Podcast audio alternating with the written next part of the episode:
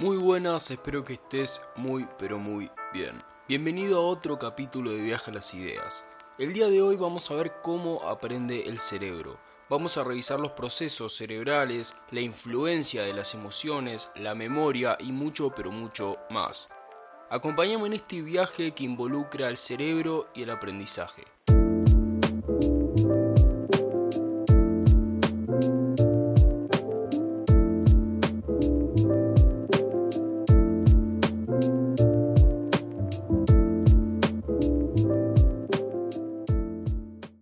Aprender es una de esas cosas que nos han permitido sobrevivir y evolucionar. Desde aprender a encender el fuego hasta cómo usar un celular, el ser humano se la ha pasado aprendiendo a lo largo de toda su historia. Literalmente si no tuviéramos esta capacidad para la cual, vale recalcar, estamos genéticamente predispuestos, no hubiésemos sobrevivido ni un solo día en la Tierra. Si bien es cierto que con los años dejamos de aprender con la misma intensidad que cuando éramos niños, nunca dejamos de hacerlo. Cómo escribir, cómo leer o cómo manejar un auto a lo largo de toda nuestra vida aprendemos. Es decir, adquirimos información que se consolida en nuestra memoria y que puede resultar valiosa en el presente o en el futuro.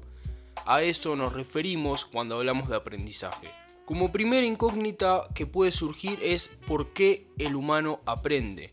Te mencioné que tenemos una predisposición genética al aprendizaje, es decir, una tendencia innata a adquirir información que consideramos útil. Esto se debe a que al aprender nos adaptamos, ya sea en el pasado, cuando nuestra vida dependía de que todas las personas de la comunidad aprendieran ciertas cosas sobre las que se basaba nuestra supervivencia, u hoy en día que debemos aprender pero quizás no en la misma escala. En el primer caso, el aprendizaje es casi obligatorio para subsistir en los tiempos contemporáneos sigue siendo así en esencia, pero tiene otra connotación, como el aprendizaje quizás por la búsqueda de superación. Antes debíamos aprender a cultivar alimentos y hoy quizás podemos aprender a crear una huerta. Ahí radica la diferencia, en la intencionalidad. Por esto decimos que una de las razones por las que el ser humano aprende es para adaptarse a su entorno. Otra de las posibles razones por las que el ser humano tiene esa necesidad innata de aprender es por curiosidad misma, es decir, escuchar sobre un determinado tema y tener necesidad de saber acerca de ello. Tenemos una curiosidad innata que nos lleva a querer investigar y entender lo que nos rodea. Es esta curiosidad la que nos permite progresar como especie, tanto en el pasado como en el presente. Habiendo entendido esto, vamos a ver qué procesos influyen en el aprendizaje.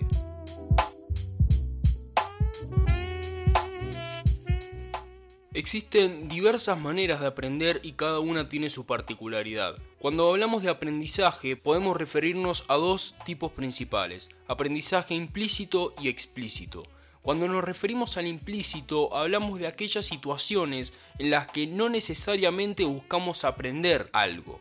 Por ejemplo, de alguna experiencia vivenciada por nosotros o alguna charla con un amigo, Quizás en el momento no seamos conscientes, pero este aprendizaje va a quedar registrado en nuestra memoria y con el tiempo va a ir formando nuestra respuesta frente a determinados estímulos. Por otro lado, el aprendizaje explícito se refiere a la intención deliberada de aprender, es decir, buscamos adquirir información de manera consciente.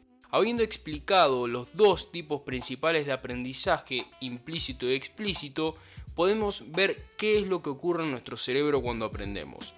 En el aprendizaje se involucran muchos procesos cerebrales. En un principio son los sentidos los que captan la información que recibimos. Primero observamos, escuchamos o tocamos y luego procesamos el resto.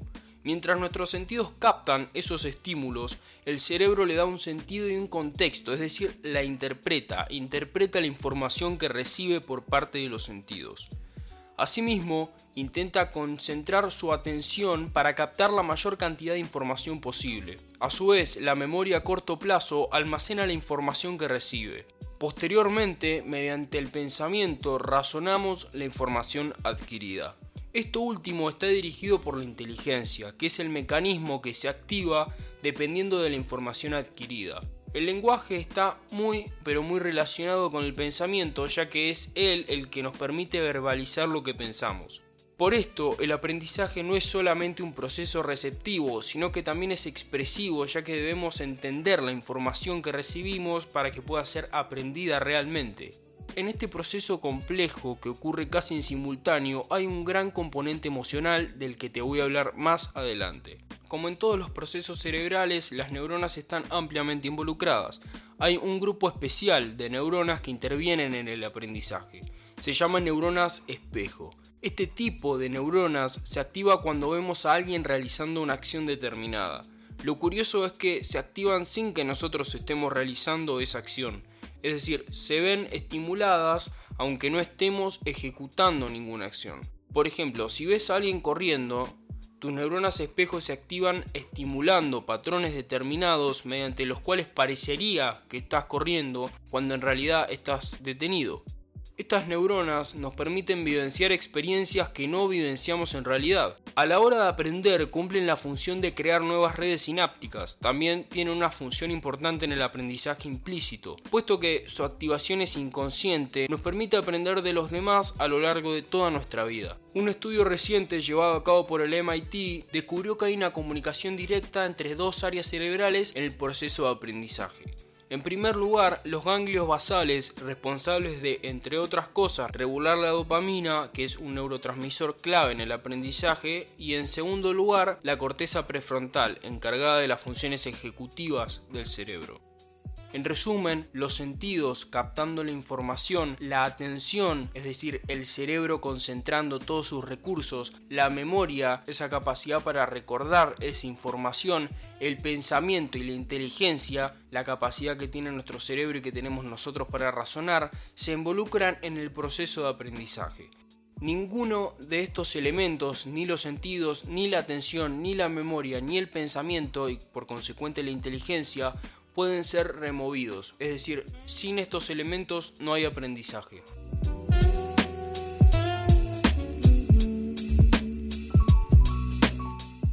Otro concepto ligado al aprendizaje y que ha sido descubierto en los últimos años es el de la neuroplasticidad.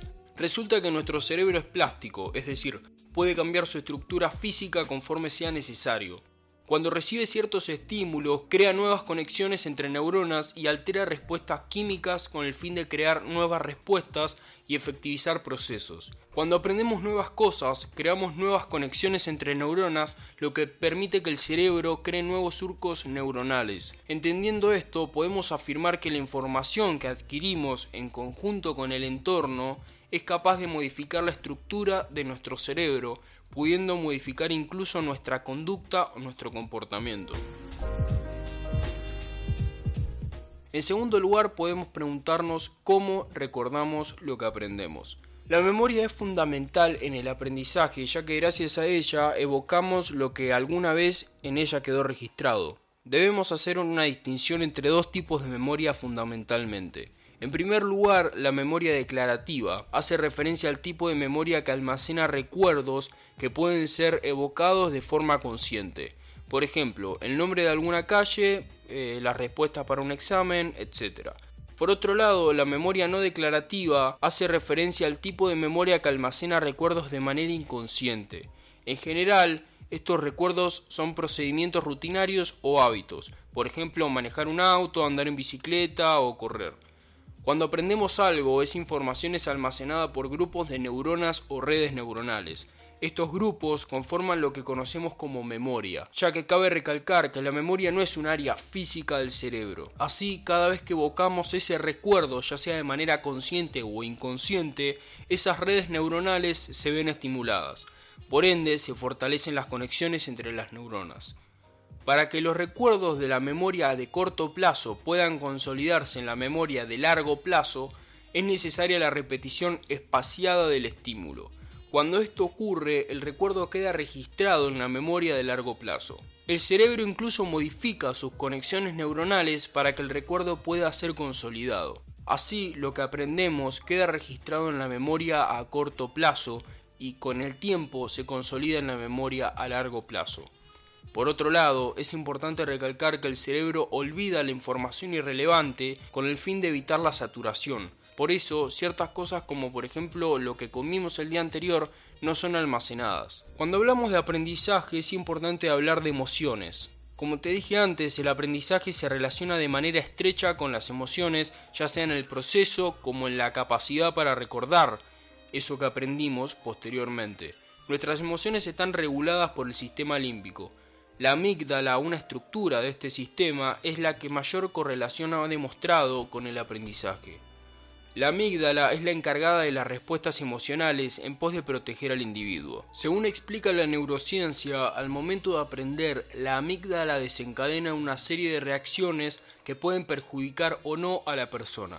Por ejemplo, si en el momento de aprender la amígdala identifica la situación como potencialmente peligrosa, pone en marcha determinados mecanismos que pueden resultar exagerados. Es el caso de un examen oral frente a una prueba determinada. Esta respuesta por parte de la amígdala se denomina bloqueo emocional. Este bloqueo surge de una interpretación equívoca por parte de la amígdala. Esta respuesta altera también notablemente el desempeño de la persona a la hora de aprender. Estas respuestas equívocas pueden surgir debido a que en el pasado, a la hora de aprender, experimentamos situaciones con una carga emocional negativa. Por ende, en pos de defendernos de dicha situación, la amígdala se pone en funcionamiento. Por otro lado, la amígdala también contiene estructuras que codifican recuerdos de carácter emocional. Por ende, y teniendo en cuenta que todas las situaciones de la vida contienen emociones, estos recuerdos se verán fortalecidos y podrán evocarse más fácilmente. Asimismo, se encarga de modular en gran medida los sistemas de castigo y recompensa que son fundamentales a la hora de aprender, ya que la recompensa motiva y por eso nos impulsa a continuar aprendiendo. El estrés también es un factor determinante a la hora de aprender, puesto que obstaculiza la memoria de trabajo y la recuperación de recuerdos. Según múltiples estudios, la capacidad para aprender está directamente relacionada con el estado emocional de la persona. Por ende, si nuestro estado emocional se ve alterado, de igual manera va a estar nuestro proceso de aprendizaje. Esto es así ya que las emociones negativas tienen un impacto negativo en nuestras capacidades cognitivas.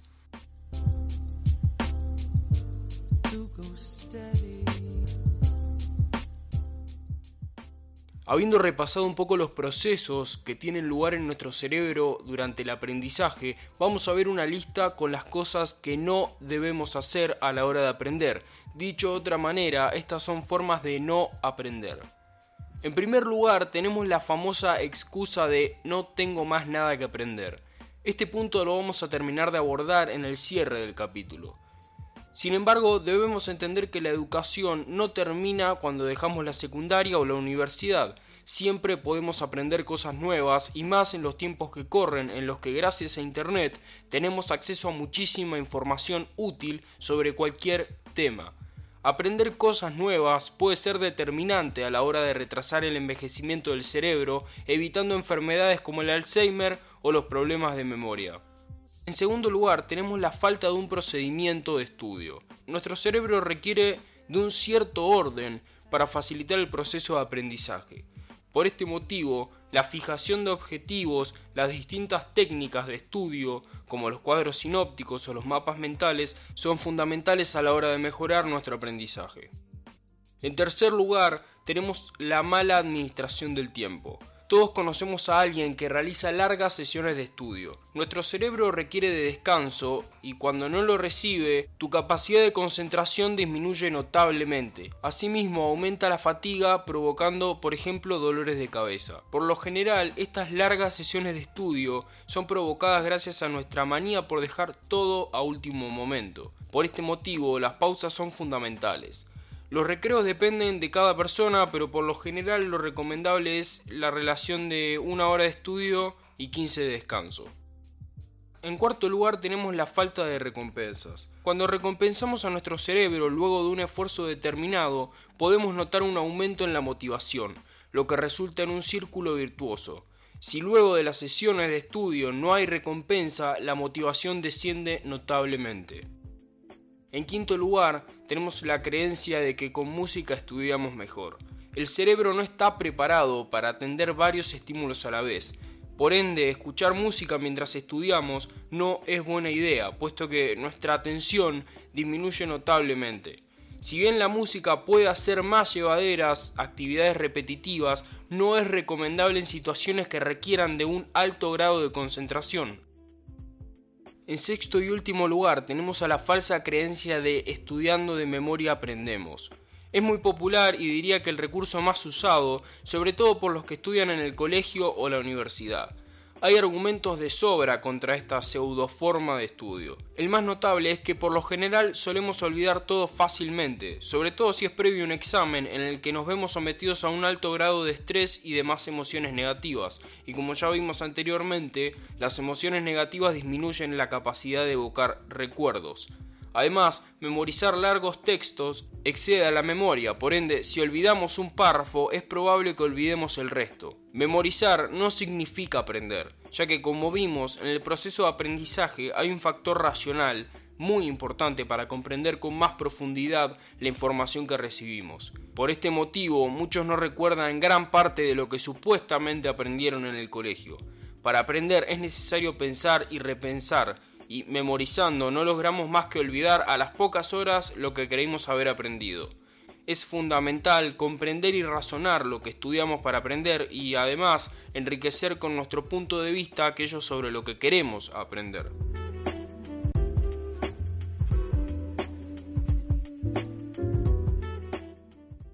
Anteriormente vimos seis maneras de no aprender, es decir, errores que todos cometemos a la hora de estudiar. También revisamos algunos posibles tips para mejorar el proceso de estudio y por ende el aprendizaje. A muchas personas no les gusta aprender. Por lo general se refugian en la excusa de no tener tiempo o creer que ya no tienen más nada que aprender. Esto no es culpa de esas personas, sino de un proceso que se gestó desde su infancia hasta su adultez.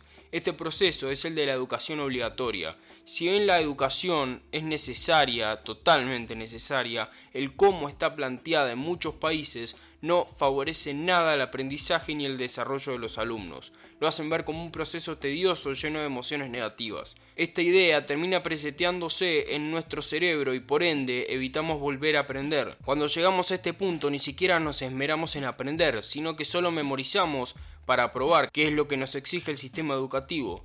No solo la motivación por el aprendizaje se ve comprometida, sino también la creatividad y el criterio propio del alumno, quien solo debe repetir lo que leyó para probar. Una vez que nos acostumbramos a esto, es muy difícil revertirlo. Esta es una de las razones por las que muchas personas no quieren volver a tocar un libro en su vida. Por otro lado, el cerebro también intenta evitar exponerse al aprendizaje. Esto gracias a su naturaleza primitiva de intentar ahorrar energía por si acaso. Hoy en día es muy sencillo aprender cosas nuevas. Gracias al Internet y su masificación, se logró una democratización de la información en la que podemos acceder a miles de contenidos cuando querramos. Resulta paradójico que con la cantidad de temas de los que podemos aprender, que realmente son miles, siempre se recaigan los mismos. Uno piensa que la diversidad de contenidos acarrea consigo un mayor aprendizaje, pero por el momento no parece ser así. Como te dije antes, aprender conlleva múltiples beneficios como el notable retraso del envejecimiento cerebral, la superación personal o disponer quizás de más herramientas que pueden resultar útiles para desenvolvernos en el mundo. Aprender hoy en día puede tener muchos fines. Algunos aprenden para divertirse, otros para ayudar, otros para progresar y la lista puede seguir. Lo importante es no dejar de hacerlo, ya que el cerebro es un músculo y si bien le damos un uso constante, generalmente es para las mismas tareas, por lo que siempre utilizamos los mismos caminos neuronales. En consecuencia, no ejercitamos el cerebro y ya sabemos los problemas que esto trae. Además, desaprovechamos un potencial enorme. Por todo esto, aunque aprender resulte incómodo, tiene múltiples beneficios, no solo en lo personal, sino también en lo social y lo cultural. Hoy revisamos la manera en la que el cerebro aprende, hablamos sobre la memoria, los beneficios de aprender y algunos tips para mejorar. Con esto finalizamos el capítulo de hoy. En el caso de que tengas dudas, podés consultar la bibliografía. Muchas gracias por escuchar, si te gustó podés compartir o seguir el podcast. Nos escuchamos la próxima en Viaja a las Ideas. Hasta luego.